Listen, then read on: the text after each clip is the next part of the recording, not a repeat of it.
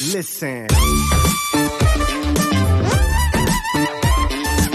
Aber bei mir war es tatsächlich eher, dass ich einfach den hohen Trainingsstress und die ständige unglaubliche, ja, auch der Workload, den du dann pro Woche dann und, und was du halt immer leisten willst, ne? Das hat mich mental eher aufgefressen und mich dann halt, war ich halt super froh, dass die Prep dann losgeht, ne? Und, und wie du dich dann, also ich bin auch eher so ein, ich glaube, ich bin auch eher so ein Athlet, der, der auf mentaler Ebene tatsächlich mehr wachsen kann als auf körperlicher Ebene. Also da mehr Potenzial hat, da sich noch mehr zu pushen, sich mehr zu fordern auf alle Fälle.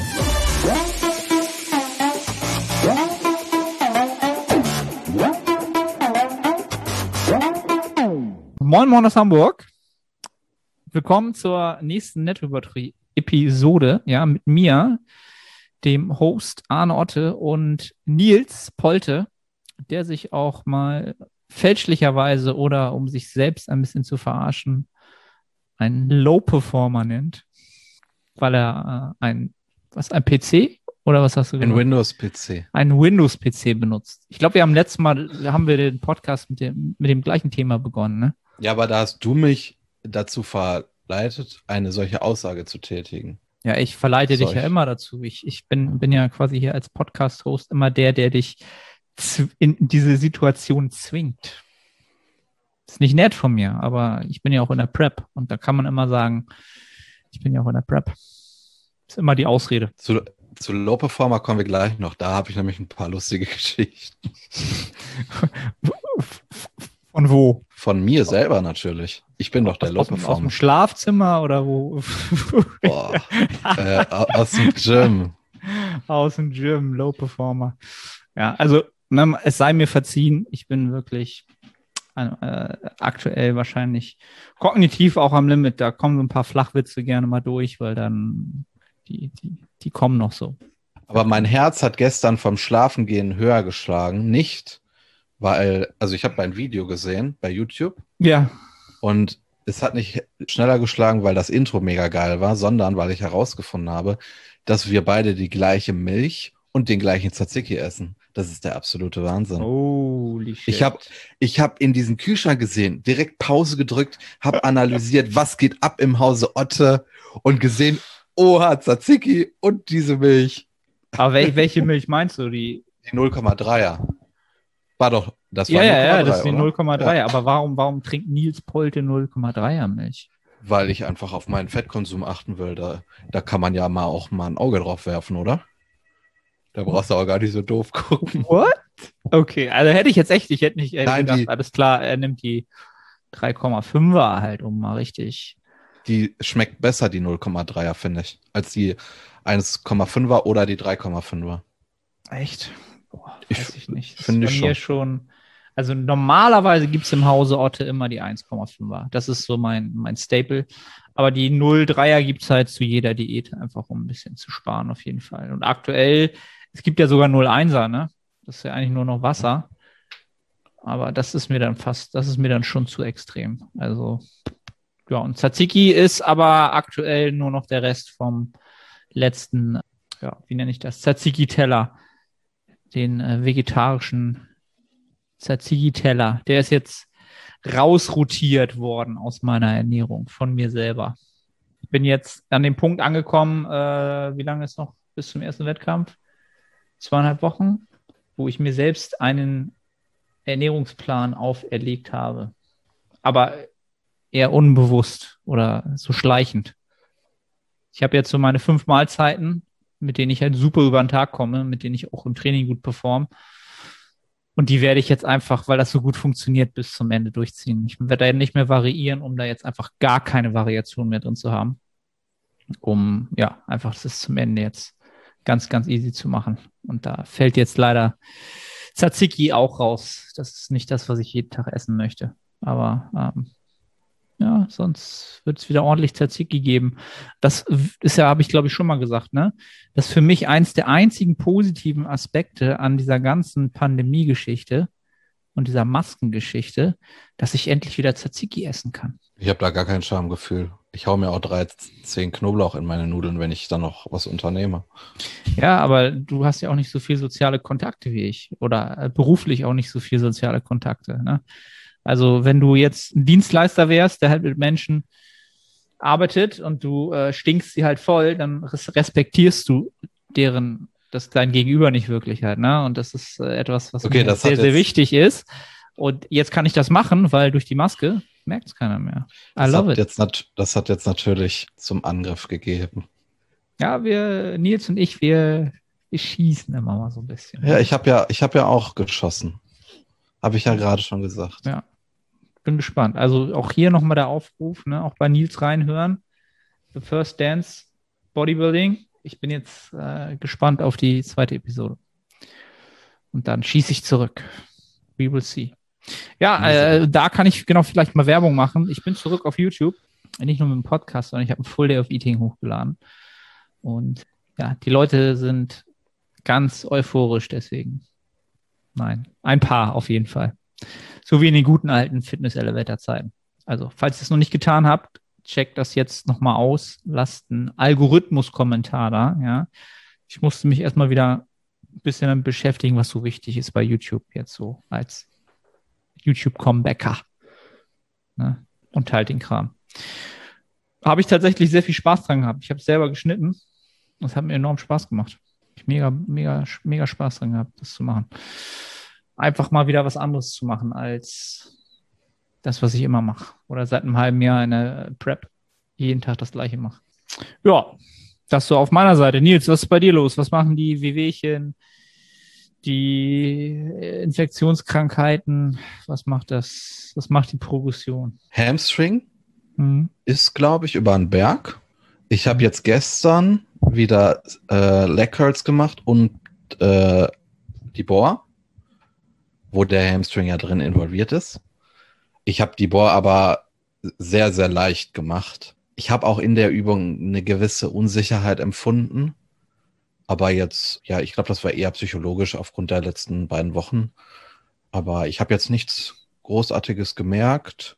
Also werde ich da jetzt äh, wieder die Gewichte hochschrauben. Am Samstag habe ich RDLs im Plan. Das wird sicherlich ein Moment der Wahrheit werden. Ich habe am Montag Quads trainiert. Da habe ich auch kein negatives Feedback bekommen. Nur ein bisschen in der Leg Press. Hm, Aber das kann ich nicht so richtig bewerten, weil das waren auch Gewichte, die, die waren jetzt auch nicht so hoch. Ja. Also, ich denke, da wird sich in den nächsten 14 Tagen ein gewisses Bild abzeichnen.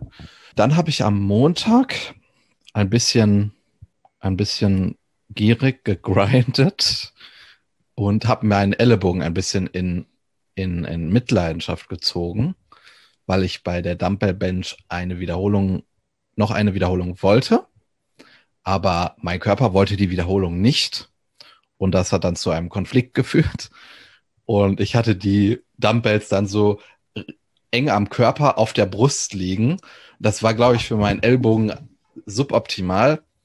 Und ich war auch einen kleinen Moment zu lang in dieser Position, weil ich überlegt habe, was ich denn jetzt in diesem Moment mache. Hab die dann abgeworfen, danach dann noch Dips gemacht, also auch nochmal etwas Trizeps-Dominantes oder ja auch was auf den Ellbogen geht, logischerweise. Und das hat dann am nächsten Tag zu großen Schmerzen im Ellbogen geführt. Aber mittlerweile ist das komplett weg. Ja. Und ich meine, das war ja jetzt auch ein Ereignis, das hätte man absehen können, vielleicht. Oder das war meine Schuld. Da kann man dann daraus lernen. Nächstes Mal dann die absolute Intensität erhöhen nach der Ahnschen Progressionstaktik und dann einfach äh, das Gewicht at Luft bewegen. Das hat ja auch in der Vergangenheit öfter funktioniert. Ja, man, man kann nicht immer gewinnen, ne? Und man muss Risiken eingehen in diesem Sport, ja. Eigentlich nicht. Eigentlich muss man wenig Risiken eingehen, wenn wir mal ehrlich sind. Vor allen Dingen, ich dachte in dem Moment, es ist nicht so, ich weiß nicht, wie du das machst. Ich glaube, du machst das auch nicht, aber äh, wenn ich in eine Einheit gehe, dann schaue ich mir nicht an, was ich in der letzten Einheit bewegt habe. Also mich interessiert das nicht, weil ich will ja in dem Moment die Kapazitäten, die mir in diesem Moment zur Verfügung stehen, nutzen und die relative Intensität erreichen, die im Plan steht. Wenn ich jetzt auf die letzte Woche schaue, würde sich dieses Bild verzerren und ich würde übers Ziel hinausschießen, so wie ich das am Montag getan habe. Und dann lag Mhm. ich da mit den Kurzhanteln und ich war der festen Überzeugung, ich muss noch eine machen, um besser zu sein. Und dann ist eben dieses Ereignis eingetreten, aber ich hatte schon längst ein PR bewegt. Ja, also hat sich Ja, das da gibt's- gibt's- gar nicht gelohnt. Immer ein, immer ein Für und Wider. Also ich halte schon so, dass ich in der, in der letzten Trainingswoche definitiv nicht gucke, was ich. Äh, also wenn ich weiß, das wird jetzt die letzte Trainingswoche. Ne? Also es, es zeichnet sich ab, das wird die letzte Trainingswoche. Das weiß man dann relativ schnell in der Woche dann. Dann gucke ich wirklich nicht mehr, was ich in der Woche davor gemacht habe. In den Wochen davor gucke ich schon. Genau, um einfach zu wissen, was muss ich tun, um den Reiz nochmal zu erhöhen. Ja, Nichtsdestotrotz kann ich mittlerweile differenzieren und sagen, alles klar, wenn zwei mehr drin sind, dann hole ich mir auch die zwei und das passt zur Intensität. Verstehst du? Also ich weiß, was du meinst.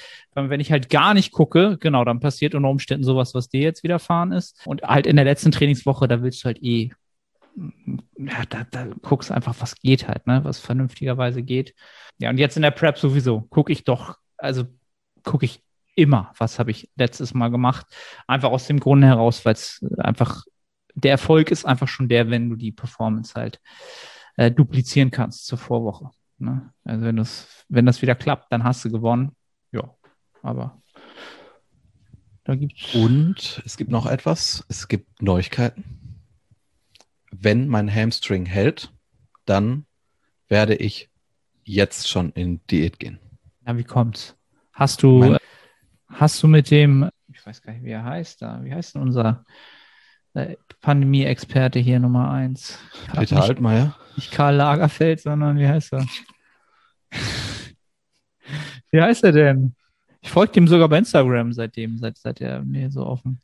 Karl Lauterbach. Karl, Karl Lauterbach, genau. Hast, hast du Kontakt zu dem? Oder? Also ich, ich meine, du hattest doch zuletzt gesagt, dass du nicht in die Diät willst, nicht wegen der Pandemie, aber weil du äh, abwarten willst, ob du überhaupt, ob alles so stabil bleibt in jeglichen Lebensbereichen. Ich glaube, das bleibt stabil, ja. Aber ich habe keinen Kontakt zu Sozialdemokraten. Uiuiuiui. Shots feiert. Shots war auf jeden Fall Shots feiert, ey. Dass wir mal ganz klar politische Statements abgeben. Ne? Also, oh. Ähm, ja, wie ist, die Entscheidung, Thema, ne? Ja. wie ist die Entscheidung gefallen? Das wolltest du ja eigentlich wissen. ja, natürlich. Äh, ich hatte jetzt gar nicht im Kopf, dass ich ja auch gesagt hatte, äh, ich muss ja äh, die Gewissheit haben, dass ich im Gym bin und ich, ich bin mir sehr sicher, dass ich im Gym bin. Ja, und mein Hunger ist einfach in den letzten drei, vier Wochen unfassbar in den Keller gegangen. Also ich habe ich hab gar keinen Hunger mehr. Im Gegenteil, morgens, wenn ich in meinen, wenn ich mein Schokomüsli angucke, dann wird mir in dem Moment schon schlecht. Ich habe absolut gar keinen Bock. Und das ist bei allen Mahlzeiten so. Das ist sowohl bei unverarbeiteten Lebensmitteln so, als auch bei verarbeiteten Lebensmitteln und bei unfassbar kaloriendichten Lebensmitteln. Und ich fühle mich jetzt auch immer unwohler. Und deswegen habe ich entschieden, dass ich jetzt in die Diät gehe, wenn die Hamstring-Geschichte für mich komplett abgeschlossen ist. Das heißt, dass ich jetzt die nächsten zwei Wochen, wie ich ja gerade schon erwähnt hatte, schauen werde in den Hip Hinges, in der Heavy Row, was macht der Hamstring. Und wenn da alles hält, dann gehe ich in die Diät. Was ich auch noch in Betracht gezogen habe bei der Entscheidung ist, äh, die Alternative anzusehen. Und die war ja im Frühjahr zu, äh, in die Diät zu starten. Das heißt, ich hätte ja jetzt noch drei Monate im Aufbau bleiben müssen. Und ich glaube, jetzt wäre das an, unfassbar unproduktiv gewesen, weil ich einfach nicht auf meine Kalorien komme. Das wäre jeden Tag sehr disruptiv für mich gewesen. Und ich bin mir sehr unsicher, ob in diesen drei Monaten dann sehr viel gehen würde, was das Training angehen würde. Im Vergleich dazu wäre ich ja dann, ich weiß nicht, vielleicht im Februar fertig mit der Diät ähm, und könnte dann sehr produktiv in den Kalorienüberschuss gehen. Also ich hätte, ich hätte wahrscheinlich in dem Szenario, was ich jetzt anstrebe, keinen Zeitraum, der wirklich sehr, sehr, wie soll ich das sagen, sehr unangenehm für mich ist. Du lässt auch kein Potenzial auf der Strecke Zeit. Ja, genau, das habe ich, das habe ich gesucht, das Wort. Mhm. Ja, genau. Und deswegen Ja. geht's jetzt dann bald in die Diät. Ähm, Okay, das ist auch dann sehr ich die interessant. Daumen, dass der, dass der hält. Und das wird interessant. Das wird Ja. sehr, sehr interessant. Ähm, das wird vor allen Dingen interessant, weil ich jetzt Daten sammeln kann, die ich so noch nicht gesammelt habe, mit einem Wissen, was ich damals nicht hatte in der Diät 2018, die sehr suboptimal verlaufen ist. Deswegen, ich, ich kann auch nicht so in die Diät starten, wie du das mit Steve gemacht hast, weil ihr ja Daten über dich hattet oder gesammelt habt. Mhm. Und die habe ich ja einfach nicht, weswegen ich einfach pauschal mit einer sehr niedrigen Zahl an Kalorien reinstarte. Das ist absolut möglich, weil ich extrem fett bin. Oder um es professionell auszudrücken, mein Körperfettanteil ist so hoch, dass meine regenerativen Kapazitäten ein hohes Kaloriendefizit zulassen. Also werde ich mit 2000 starten und an Trainingstagen werde ich so 2180 drin haben. Und dann werde ich den ersten Diätzyklus machen schauen, wie, wie verhält sich das Gewicht, wie ist die Rate of Loss, wie ist die Trainingsperformance und anhand dieser Daten werde ich dann die nachfolgenden Diätzyklen gestalten. Es kann ja sein, dass ich die, äh, die Kalorien dann noch ein bisschen weiter nach oben ansetze. Weiter runter werde ich, denke ich, nicht gehen müssen. Und ja, das also das Zielgewicht, weiß ich so 78, 76 bis 78 Kilo, so dass ich keine Ermüdung habe, in Anführungszeichen, die ich, wo ich lange brauche, um das wegzuregenerieren. Weißt du, was ich meine? Mhm. So Diet Fatigue quasi, dass ich direkt wieder in den Aufbau gehen kann, ohne Zeit zu verschwenden. Und es macht auch einfach keinen Sinn, jetzt unfassbar tief reinzugehen. Ich gehe nicht auf Prep. Ja, aber das, genau, das wird halt, wird die, wird die Zeit halt zeigen. Ähm, das wird ja doch eine längere Diät.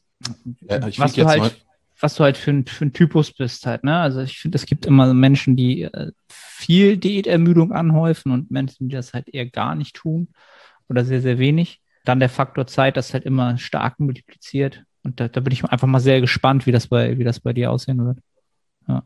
Pendel mich jetzt gerade so bei 90 Kilo ein. Also wird, wird interessant. Und du willst auf 78. Ja, ich denke, das, ja. ist, das ist eine adäquate ja. Zahl. Das ist auch dann schon ein Zeitraum, der dann angemessen ist, auf jeden Fall. Das ist ja quasi schon, äh, das ist ja schon eine Prep. Vom Gewicht ist das schon eine Prep. Ja, deswegen gehe ich ja jetzt auch auf Diät, weil ich sehr weit weg bin vom Stage Weight. Ja, geil. Aber du, es ist aus meiner Sicht das einzig, tatsächlich das einzig Sinnvolle, wenn man halt den Faktor, den Adaptionswiderstand, Appetit halt sieht, dann ist der einfach der, ja, Red Flag, da kannst du halt dann nichts mehr machen. Ne? Da, da geht ja halt auch nichts mehr nach oben, hast keine Möglichkeiten mehr. Und da, da bringt aus meiner Sicht es dann auch nichts, dann zu sagen, so ja, dann musst du halt nochmal aus dieser Komfortzone raus und so weiter. Dafür bist du halt schon viel zu lang dabei und das ist, ist einfach auch kein Argument halt, ne? Also ich kann jetzt, weil ich kann schon wieder die Stimmen hören, weißt du, wie jetzt so jemand den Podcast hörst und der eine oder andere sagt, ja, du musst, da musst du halt mal durch, so. Da musst du halt noch irgendwie Oliven. Ja, ich glaube, so, weißt Problem, du, so, das ist halt, ja. Das Problem ist, dass ich vielleicht im Podcast mit dir oft sehr reflektiert kommuniziere, beziehungsweise ähm, wie soll ich das sagen, differenziert. Ich habe mich ja schon sehr lange in einem, Zeit, in einem Zustand oder ich befinde mich schon seit sehr langer Zeit in einem Zustand, der sehr, der, der ein Unwohlsein produziert. Also es ist ja jetzt nicht so, dass ich bei einem Adaptionswiderstand sage, ich gehe in Diät. Das ist ja nicht so. Also da, da lassen wir mal die Kirche im Dorf. Ja, ist super interessant halt, ne? Weil soll ich das sagen? Also den, den Faktor, den habe ich noch nicht gehabt. Also da war, das war bei mir nicht der, nie der Faktor. Das war, war schon das Essen, ja, nicht mehr schick war, nicht mehr schön war. Aber bei mir war es tatsächlich eher, dass ich einfach den hohen Trainingsstress und die ständige unglaubliche, ja, auch der Workload, den du dann pro Woche dann und, und was du halt immer leisten willst, ne, das hat mich mental eher aufgefressen und mich dann halt war ich halt super froh, dass die Prep dann losgeht. Ne? Und, und wie du dich dann, also ich bin auch eher so ein, ich glaube, ich bin auch eher so ein Athlet, der, der auf mentaler Ebene tatsächlich mehr wachsen kann als auf körperlicher Ebene. Also da mehr Potenzial hat, da sich noch mehr zu pushen, sich mehr zu fordern, auf alle Fälle. Das ist aber auch was, was jetzt so in meine Entscheidung mit reingespielt hat, weil ich schon sehr intensiv trainiere. Aber das werde ich dann auch nicht wegregenerieren können, wenn ich dann nur 3000 Kalorien schaffe. Weißt du, was ich meine? Da entsteht ja dann auch ein Konflikt. Ja, also es bringt halt nichts. Wie soll ich das sagen? Also klar, aus der Komfortzone raus, aber nicht mit der Brechstange dann halt, ne? Also wenn es halt alles schon zu lange Zeit in Anspruch genommen hat und einfach ähm, auch so die Adaptionspotenziale, nenne ich das halt immer, einfach schon so klein geworden sind, dass selbst wenn du sie haben willst, dass sich das halt so überhaupt kaum lohnt, so anstatt jetzt einfach im Prozess in die nächste Phase zu gehen und ja, einfach einen Schritt zu machen in eine Richtung und dann irgendwann wieder dieses Potenzial abzurufen, aber dann halt dabei noch mehr abzuschöpfen, weil einfach mehr zu holen ist. Ne? Ja, ja, finde ich, finde ich gut. Das Einzige, was jetzt irgendwie schade ist, ich habe schon das Gefühl, dass ich im Gym absolut gar keine Probleme habe, mich weiterzuentwickeln. Ich sehe in keinen Übungen irgendwelche Widerstände. Ich glaube, das größte Problem ist gerade in dem Moment eben, dass ich an einem Gewicht bin, das kann ich gerade nicht noch weiter pushen. Und das ist gerade eben der limitierende Faktor, weißt du? Ja, genau. Man könnte ja auch sagen, äh, hinzu kommt noch, dass ich äh, im Training auch nicht mehr in der Lage bin, mich zu verbessern, aber da, eigentlich ist das Gegenteil der Fall. Deswegen ist es vielleicht ein bisschen schade jetzt, aber ich muss es machen, damit ich jetzt langfristig eben wachsen kann. Moin Moin, ich bin's Arne. Kurze Unterbrechung, um dich auf unseren Coaching-Service hinzuweisen. Wenn du schon des Längeren damit kämpfst, deinen Hypertrophie-Fortschritt konstant positiv auszurichten und du eine sehr persönliche und motivorientierte Zusammenarbeit mit einem Coach schätzen würdest, dann check den Link in der Beschreibung und melde dich. Genau, das ist halt ein schönes Beispiel dafür, dass nicht immer oftmals reden wir ja davon, dass wenn es um eine Entscheidung geht, ja, dass man halt verschiedene Parameter heranziehen sollte und nicht gleich, wenn nur einer zutrifft, man irgendwie dann die Entscheidung in Richtung Norden trifft oder Süden trifft. Aber es gibt halt so Ausschlusskriterien, wo es einfach dann wenig sinnig ist. Ja, also Nils geht in die Diät, wenn der Beuger hält, da gehen wir einfach mal von aus. Und dann tauschen wir quasi ja zeitnah wieder die ähm, Position. Ist für die Zuhörer vielleicht auch viel, viel cooler, weil es gibt immer einen, der in der Diät ist und immer einen, der im Aufbau ist. Also nicht immer, aber erstmal. Für eine lange Zeit wahrscheinlich. Wieder ein halbes Jahr. Aber, ja, nee, ein halbes Jahr nicht. Mach mir keine Angst. Was haben wir denn jetzt? Ja, aber September. vier, fünf Monate? Ja, ich denke vier Monate. Das kann ich dir sagen, wenn ich den ersten Diätzyklus. Ja, ja. Muss man, muss man sehen, was geht halt, ne? Was da, was da realistisch ist. Ja. Ich bin auf jeden Fall gespannt. Ich habe auch schon, wir, ich, wir hatten darüber mal vor ein paar Wochen geredet. Da hast du gerade diätet und ich habe dann auch mal so einen Tag mit 2000 Kalorien mir in meiner Kalorienzähl-App gemacht. Ich dachte mir so, verdammt, ist das wenig. Und jetzt habe ich das in äh, weiser Voraussicht schon gemacht, nochmal gemacht.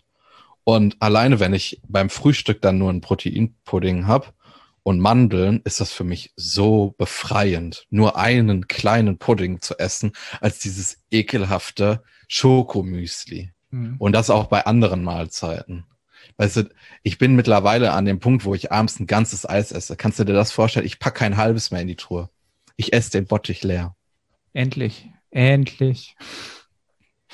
Ja, Wahnsinn. Also wie, wie, wie, wie sich das unterscheiden kann. Ja, du auf meiner Seite ist jetzt äh, eigentlich die schönste Zeit einer Wettkampfvorbereitung gekommen. Die finale äh, Phase ja, steht jetzt an. Zweieinhalb Wochen noch bis zum ersten Wettkampf. Und so langsam ist das halt spaßig so, ne? Also ich habe ich hab schon zu Steve gesagt, glaube im nicht im letzten, letzten Check-in, nicht diese Woche, sondern die Woche davor. Äh, ich, ich habe das Gefühl, es ist zu leicht. Das hört sich jetzt scheiße an und viele werden sagen, oh, what the fuck? Aber ich, ich habe das Gefühl, es ist eigentlich zu leicht. So, das sage ich heute auch an einem Tag, wo ich, glaube ich, ganz gut drauf bin. Ne? Du hast ja auch gesagt, äh, ich bin heute so energiegeladen und so. Ist heute ein guter Tag. Vielleicht habe ich da auch wieder so ein bisschen bekloppterweise mir einfach viel zu viel Pain erwartet. Weißt du, also viel zu viel Müdigkeit erwartet, viel zu viel Lethargie erwartet, viel zu viel. Also meine Erwartung an die Wettkampfvorbereitung war, glaube ich, viel zu hoch. In dem Sinne, was halt alles an Negativerfahrungen da reinkommt. Verstehst du? Also es ist ganz komisch. Ich kann es auch schwer erklären. Aber ich bin jetzt zweieinhalb Wochen out, nicht an dem Punkt, wo ich sagen würde, ich bin jetzt so am Ende, weißt du, so ich, ich kann keine Treppe mehr laufen, ich kann keinen klaren Gedanken mehr fassen, ich denke nur noch an Essen, ich äh, etc. Ne? Und wenn man halt wieder Social Media zu sehr konsumiert, und es sind ja im Moment unglaublich viele Leute in der Wettkampfvorbereitung, einfach weil äh, ich glaube, durch die letzte Saison, die nicht stattgefunden hat, dann könnte man halt denken, ja, Arne, dann bist du auch noch nicht ready genug halt, ne? So, das ist also höchstens noch ein Gedanke, den ich so hab, wo ich mich aber halt auch nicht mit verrückt mache, weil ähm, ich habe halt nur noch zweieinhalb Wochen. Ne, ich kann jetzt eh nichts mehr groß, ich kann eh nichts mehr ändern an, an dem Status, wo ich jetzt bin und wo ich noch hinkommen kann. Da habe ich halt auch schon Akzeptanz für. Ne? Also wieder dieses Thema, was musst du halt bringen? Wie ist der Standard heutzutage im Natural Bodybuilding? Wenn du keine Streifen in den Gluts hast, so, dann hast du da nichts verloren halt, ne? juckt mich halt überhaupt nicht. Also wenn das, wenn es wirklich so ist, juckt mich das halt auch überhaupt nicht. Dann bin ich halt in keinem Callout, aber ähm, äh, dann ist das so. Habe ich halt auch so Akzeptanz für. Ja. Glaubst du, dass deine Erwartungshaltung vielleicht auch nicht der Realität entsprach, weil du vor allen Dingen in der Vergangenheit in Diäten suboptimale Entscheidungen getroffen hast, die dein Leben unnötigerweise erschwert haben? Ja, ja, ja, das wird er auch mit reinspielen, absolut. Und da muss ich auch ähm, ganz klar Steve ganz, ganz klar Props geben für seine Arbeit. Ja, als, er hat das einfach super geplant. Ich glaube, er hat auch sehr, sehr gut eingeschätzt, wie ich halt als Mensch ticke. Deswegen arbeiten wir halt auch schon drei Jahre zusammen. Das zahlt sich jetzt halt extrem aus, dass ich so ein Mensch bin, der gerade diesen, diesen Ansatz, dass wir halt die Kalorien von Anfang an und bis zum Ende in einer relativ gleichen Spanne gehalten haben und das einfach dann über die anderen Parameter so ein bisschen angeglichen haben, dass ich so ein Gewohnheitsmensch bin, ne? Und, und so ein Mensch bin, der gerne halt repetitiv das Gleiche tut. Bodybuilding halt. Ja, und das, das, das hat halt super funktioniert. Und das habe ich natürlich 2015 zum Beispiel äh, überhaupt nicht in die Planung mit reingenommen für mich selber, sondern da ging es einfach darum, ich habe mich entschieden, Wettkampf zu machen. Das auch relativ kurzfristig und habe halt dann in zwölf Wochen mich halt zu Tode diätet halt, so schnell es ging. Ne? Also ich, ich habe mal geguckt, ich habe da teilweise 1200 Kalorien gegessen, noch sieben Wochen vor dem Wettkampf. Also sieben Wochen out und habe auch am Ende äh, sechs Stunden Cardio in der Woche gemacht. Also ich, an sechs Tagen die Woche eine Stunde Cardio. So, und ähm, dieser Tage esse ich zwar auch nur noch 1900 Kalorien, mache 12.000 Schritte, trage halt meine Gewichtsweste mit 10 Kilo für sieben Stunden und mache halt null Cardio. Und ja, also ich bin jetzt nicht das blühende Leben, ne? Überhaupt nicht, das nicht. Also es gibt schon Momente, wo ich alte Klienten zum Beispiel im Gym treffe, hatte ich vorletzte Woche, glaube ich. Ähm, da habe ich halt auf, auf einen Klienten gewartet und die Dame war halt auf dem Crosstrainer und die habe ich halt ewig nicht gesehen durch die Pandemie. Und ich lief da halt rum und habe meinen Klienten gesucht, weil der halt spät dran war. Und dann habe ich sie gar nicht gesehen. Und dann sagt sie, Arne, Arne. Und flüsterte immer so. Ne? Und dann guckte ich mich so um, habe sie gesehen und dann sagt sie, geht's dir gut? Und ich sage, ja, alles gut. Was ist denn? Schön, dich zu sehen und so. Und dann sagt sie, ja, du siehst so krank aus und so abgemergelt und so, hast du irgendeine Krankheit und du siehst so verwirrt aus, weil ich halt auch so suchend durch die Gegend gelaufen bin halt, ne? Und für Anne die, auf Al Alzheimer. Richtig, also das, das war dann so, die war wirklich, sie hat so einen richtig schockierten Blick gehabt, aber weil sie mich halt auch anderthalb Jahre nicht gesehen hat. Ne, vor anderthalb Jahren war ich halt richtig rund, gut im Futter und so, ne? Ähm, also es gibt schon so Momente, wo Leute auch von, von extern mir das Feedback geben. Jetzt bei Fit One hatte ich auch so einen Tag, bin ich halt reingekommen, musste mal durch so ein Drehrad laufen. Und normalerweise bei Fit One sind zwar Mitarbeiter da, aber die sprechen halt nicht mit den Mitgliedern. Also jetzt dadurch, dass sie immer diese, diesen Impfausweis angucken müssen, sagen sie ja okay oder so. Aber normalerweise, wenn du nicht grüßt, grüßen die halt auch nicht. Bin ich auch cool mit. Es sollte eigentlich nicht das Ding sein. Also ich grüße halt immer, ich sage immer Moin, ja. Aber manchmal kommt halt auch nichts zurück. Und da bin ich halt reingekommen und der Mitarbeiter sagt gleich, ist alles gut bei dir? So, und ich sage, ja, warum? Ja, du, schlürfst hier so rein und du siehst irgendwie so müde aus und so kaputt und so, ja, kann schon, kann schon sein, so, ne? Also das, das Feedback kriege ich schon. Es gibt halt Tage, wo das so ist, aber es gibt halt im Überhang würde ich sagen, 60 Prozent der Tage sind halt eher ähm, neutral. So wie, so wie heute, ja, ist neutral so. Ich habe ein paar Stunden so, wenn ich viel machen muss, dann bin ich halt sehr, sehr müde und es ist sehr, sehr anstrengend, das zu tun. Und dann geht's halt wieder, ne? Das ist so, ich bin, bin halt sehr gespannt, ob das tatsächlich, vielleicht tatsächlich dann der Fall ist, dass es dann, wenn ich mich dann halt gegen die Top-Elite dann, die in den Wettkämpfen da jetzt auf die Bühne stelle, dass ich dann vielleicht auch nicht so aussehe wie, wie die. Who knows? Ne? Aber da, da bin ich halt auch ganz klar, da gebe ich das alles in Steves Hand und er sagt, wir sind on track, wir sind alles in der Zeit, wunderbar, passt alles, dann passt alles. That's it. Ja, äh, ich denke, man sollte auch, also natürlich hast du ja schon mal eine Prep gemacht, aber es war, das war sagen, keine, das war, eine, das war keine professionelle Wettkampfvorbereitung. Genau. und dann Fall. sollte, dann sollte man ja auch seine erste Prep und das, äh, die damit verbundenen Wettkämpfe nicht als absolutes Ende sehen. Ich denke, viel interessanter ist es, wenn du das zweite Mal startest und, und man dann Vergleiche ziehen kann und auch äh, vielleicht vergleichen kann, wie ist die Beinentwicklung, die ja, die ja aktuell nicht dominant sind, die Beine, und inwiefern kann sich das innerhalb von drei Jahren ändern. Also ich, ich finde das sehr viel interessanter, wenn ich, wenn ich jetzt an Wettkämpfe äh, bei an Wettkämpfe denke, die du bestreitest. Also dieses, diese eine Saison hat die so viel Aussagekraft mhm. ohne Vergleichswerte? Ich denke nicht. Das ist eine absolute, absolute Erfahrungssaison. Ne? Das, deswegen bin ich auch, also ich, ich wäre so oder so entspannt, aber ich bin halt extrem gespannt darauf, diese ganzen Erfahrungen halt aufzusaugen und sie zu machen halt. Das, das, da bin ich halt extrem hinterher, das alles mitzunehmen und zu machen und, und ja, das Outcome ist halt, wie gesagt, tatsächlich relativ egal. Ähm, wenn, wenn was irgendwas Gutes dabei rauskommt, ich bin der Erste, der, der wahrscheinlich wie so ein kleiner Junge, der sich freut, ne?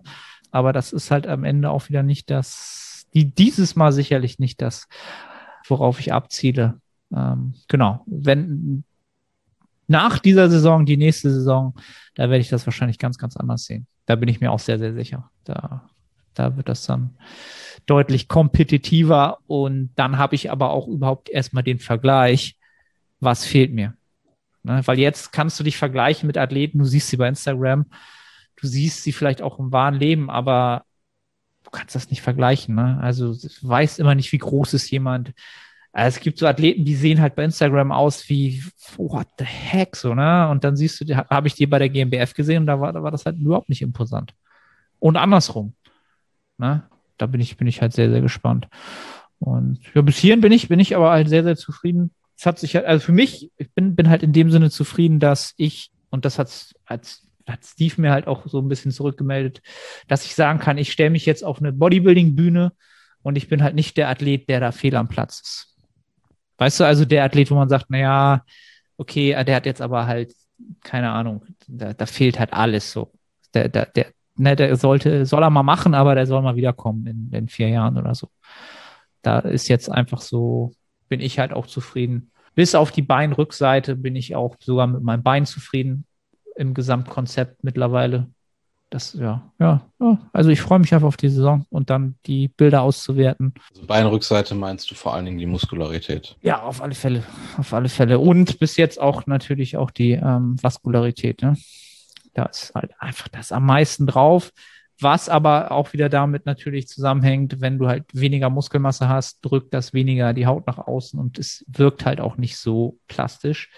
Und da habe ich einfach am wenigsten so, ne? Und das. Hast du denn, hast du denn im Laufe des äh, der Prep, wo äh, für dich dann auch irgendwie klar geworden ist, dass, dass das eine offensichtliche Schwäche ist, darüber nachgedacht, wo der Grund liegt, beziehungsweise ob da in der Vergangenheit ja, ich will nicht sagen, dass falsche Entscheidungen getroffen worden sind, aber ob da irgendwas auf der Strecke geblieben ist. Weißt du, was ich meine? Absolut. Ich bin mir ziemlich sicher, dass beim Hip Hinge einfach zu sehr auf die Langhantel fixiert war. Ob es nun der ADL war oder der Stiff Leg Deadlift war. Ich habe da schon eine richtig gute Progression gemacht für mich und für meine Hebel. Aber ich glaube nicht, dass das der Lift ist, der mich dort leveln lässt. Also das habe ich, das haben wir jetzt zwei Jahre probiert.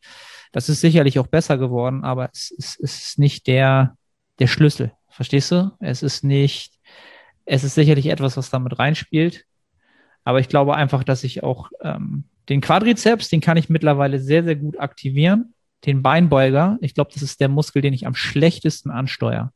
Auch unbewusst am schlechtesten ansteuere. Das halte ich, glaube ich, einfach mittlerweile für den Grund, dass der einfach am schlechtesten ist.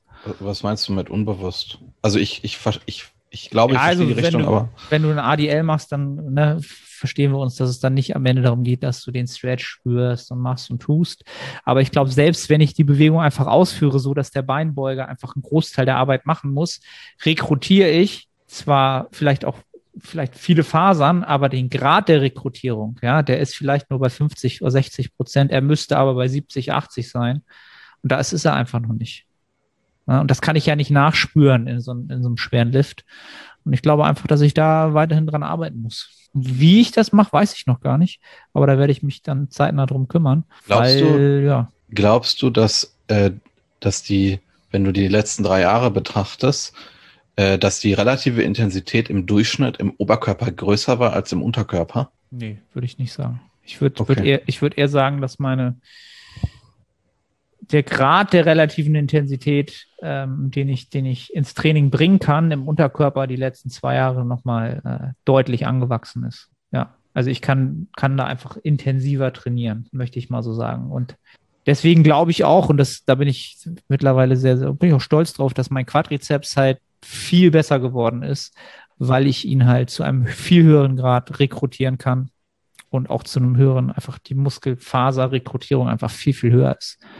Da bin ich einfach auch super schlecht gewesen. Ne? Also da bin ich, äh, ich bin ja sowieso so ein Verfechter von, also nicht diese Mind-Muscle-Connection, sondern ich glaube, viele unterschätzen einfach im Bodybuilding, wie viele Fasern sie wirklich rekrutieren können und den Grad einfach. Ne? Also 100 Prozent werden halt die, die Faser maximal rekrutieren, was eigentlich nicht geht. Wenn du kurz vom Tod bist, wenn du in ne, Lebensgefahr bist, kannst du das.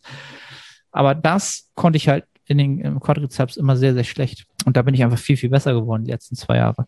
Einfach weil ich es wollte, weil ich mich immer mehr mit beschäftigt habe, mit halt so Sachen, die nicht wichtig sind erstmal. Also äh, Fuß, wie du deinen Fuß stellst, ob du das Gewicht eher auf dem C hast, zu welchem Zeitpunkt der Knieflexion hast du das Gewicht auf dem C, wann eher auf der Außenkante. So, da habe ich halt super viel mit gespielt, gemacht und getan und habe dann halt für mich was gefunden, was gut funktioniert.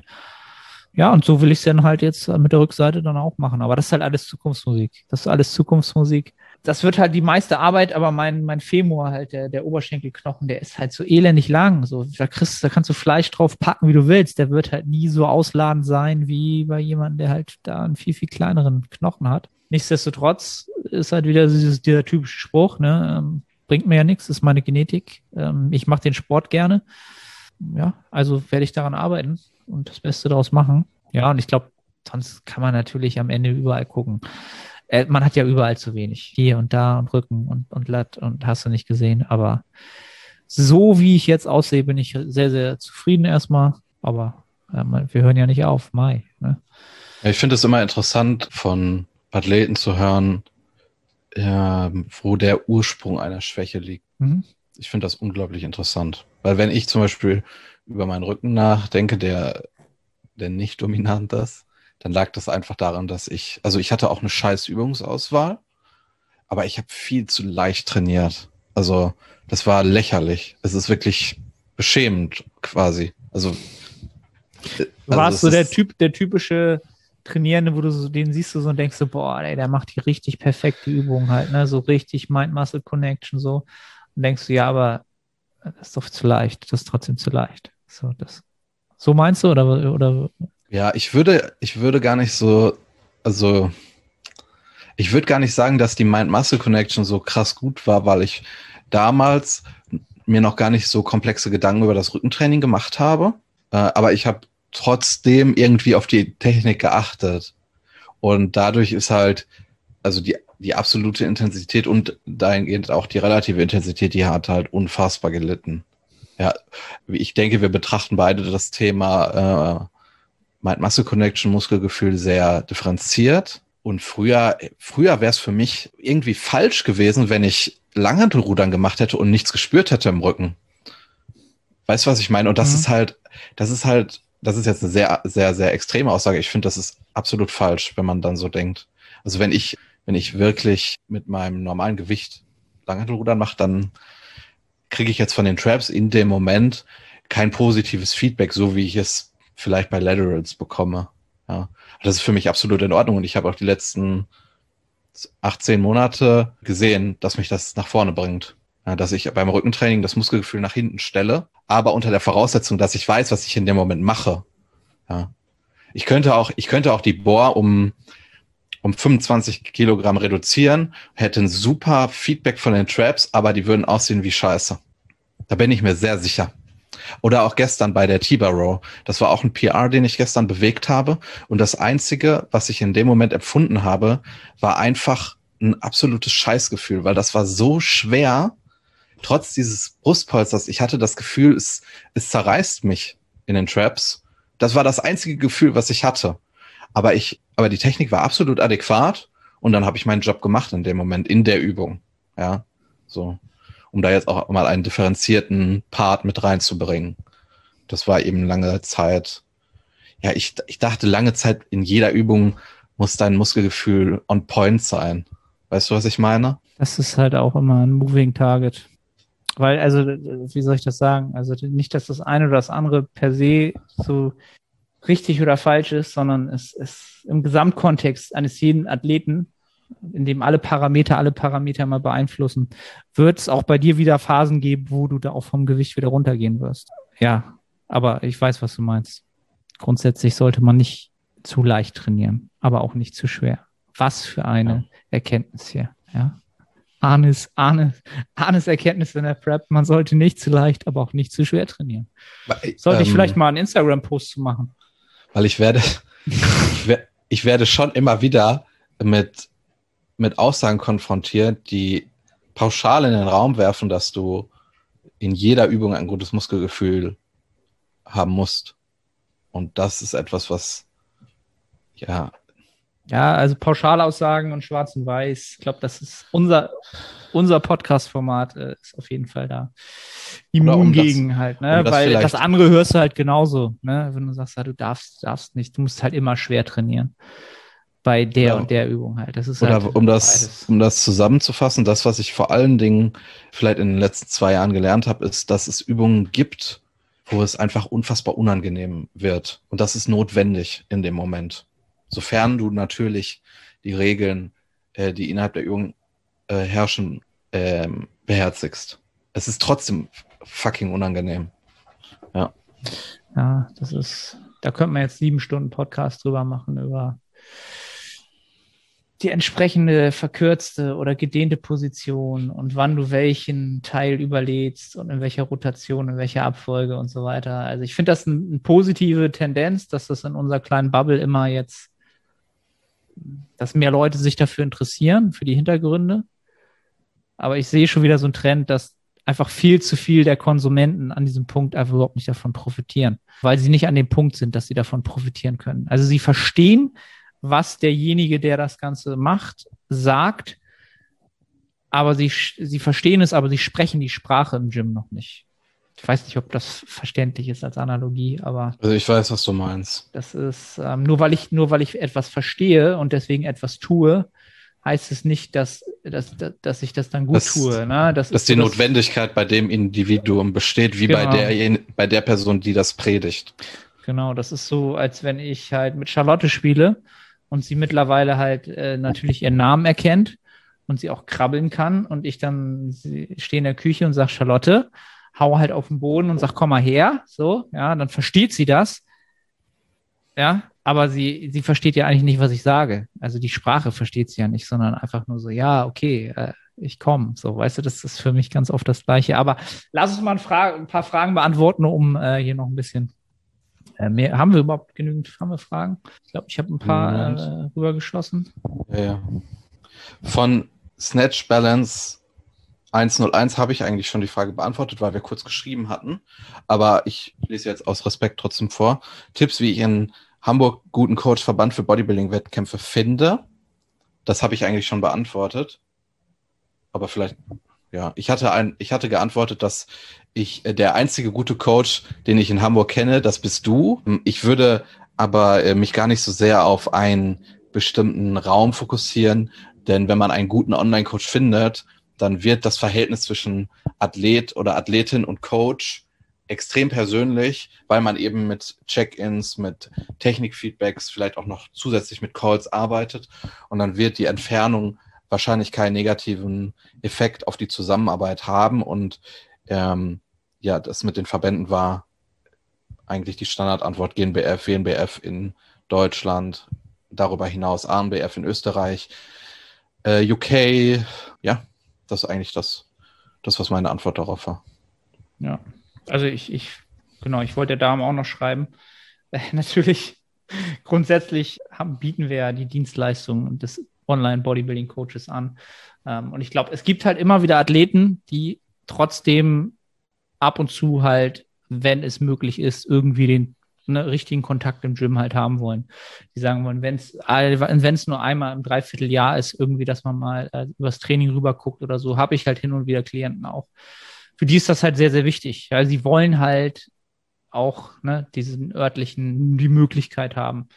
Ähm, daher rührt das vielleicht, weiß ich nicht. Ja, und ich, äh, ich bin in Hamburg, also allgemein komme ich mir immer so vor, als wenn ich in Hamburg sehr, sehr allein bin auf weiter Flur, was so den Naturalbereich angeht.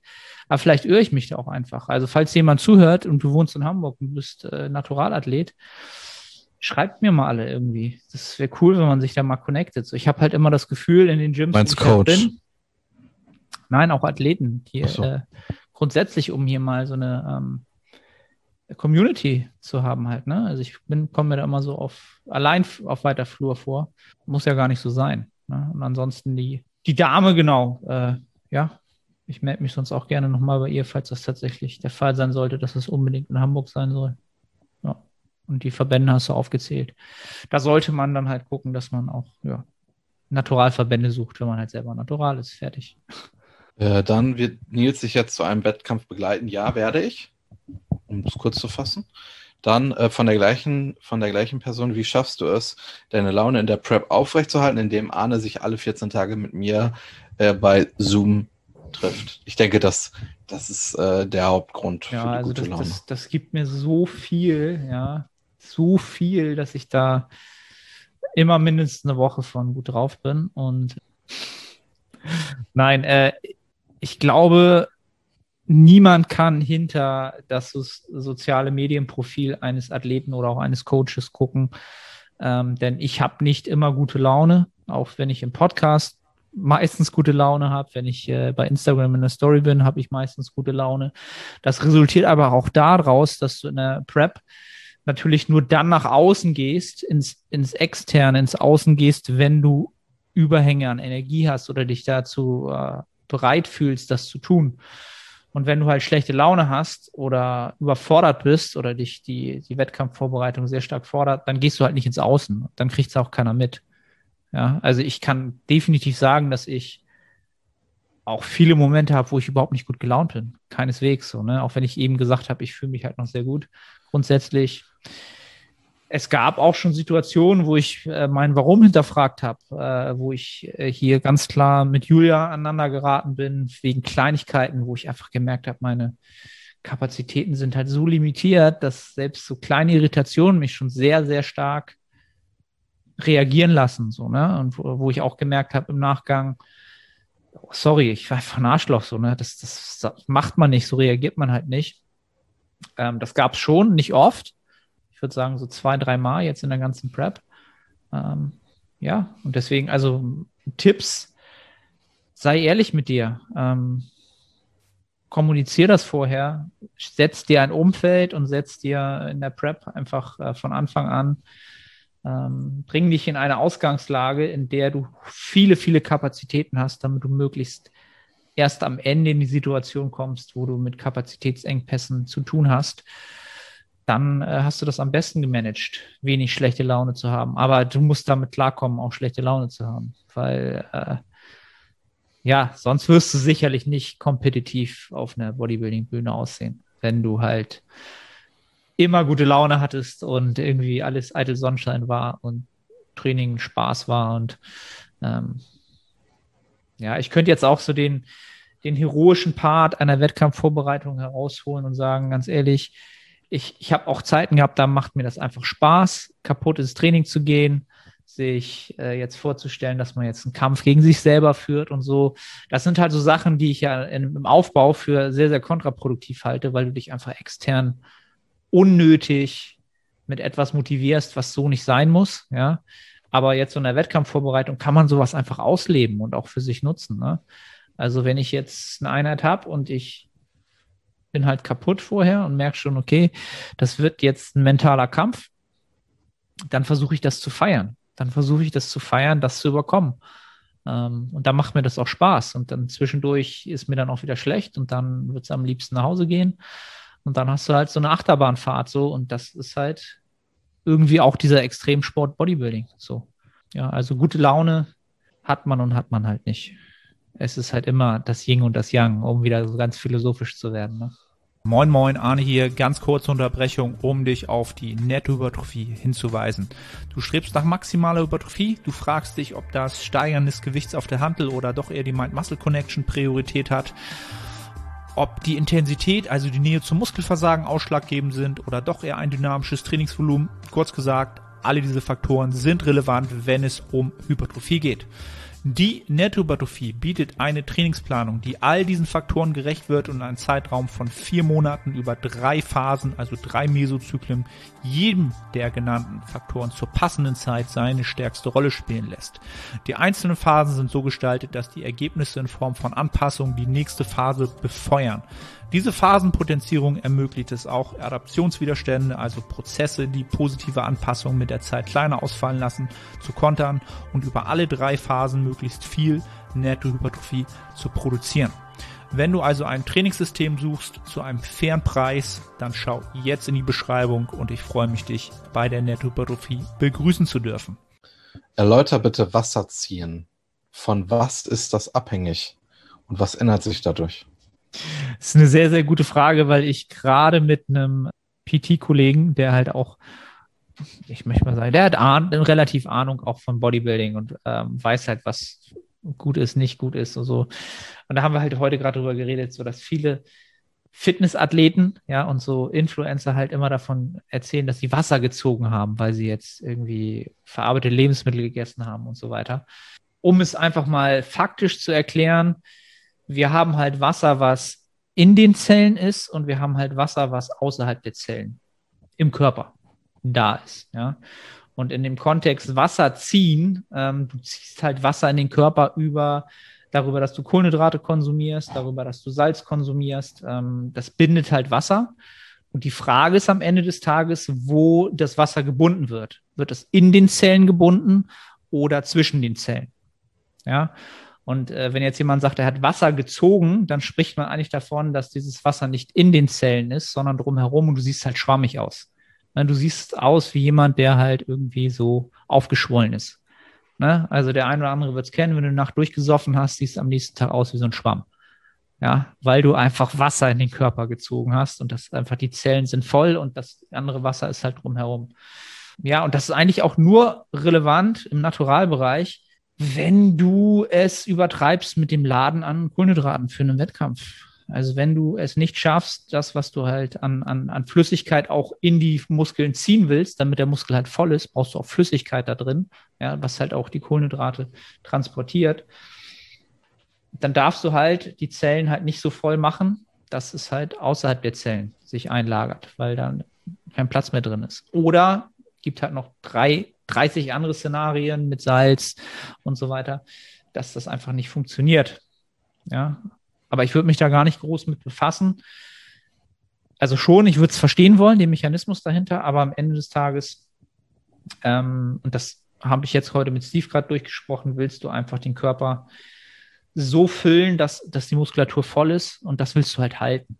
Ja, ähm, ich halte nichts von solchen Superkompensationen, wo du den Muskel leer machst, wo du Salz manipulierst, in der Hoffnung, dass du dann noch mehr in diese Zellen reinbekommst, weil sie mehr aufnehmen können, weil sie so leer waren, dass sie das mehr reinpasst.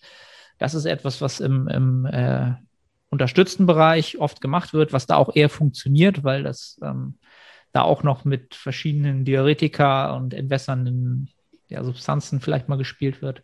Da habe ich aber keine Ahnung von.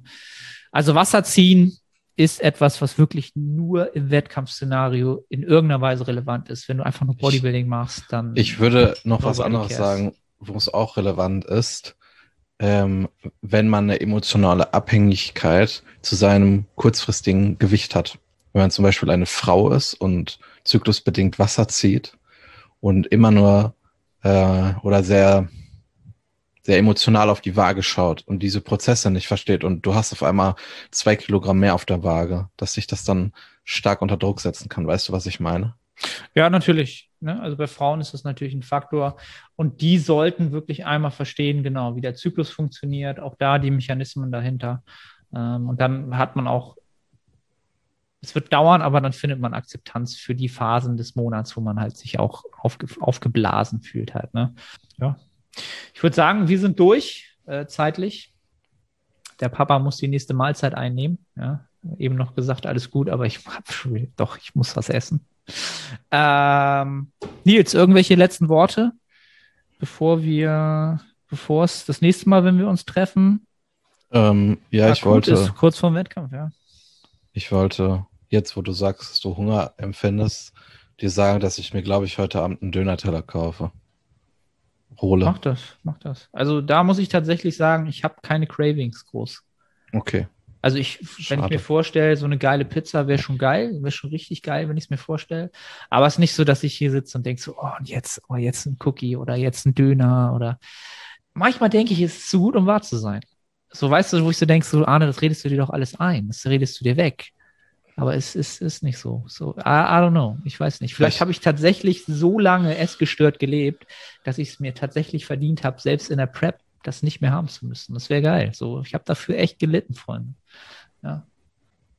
That's it. Ähm, wie immer, gerne teilen, Kommentar da lassen, bei iTunes eine Bewertung, Kommentar bei YouTube, abonnieren und so weiter. Helft den Podcast, supportet uns. Und dann hören wir uns äh, in zwei Wochen zur nächsten Nettohypertrophie-Episode wieder. Wir freuen uns auf eure Fragen. Danke fürs Zuhören und ja, bis zur nächsten Episode. Tschüss.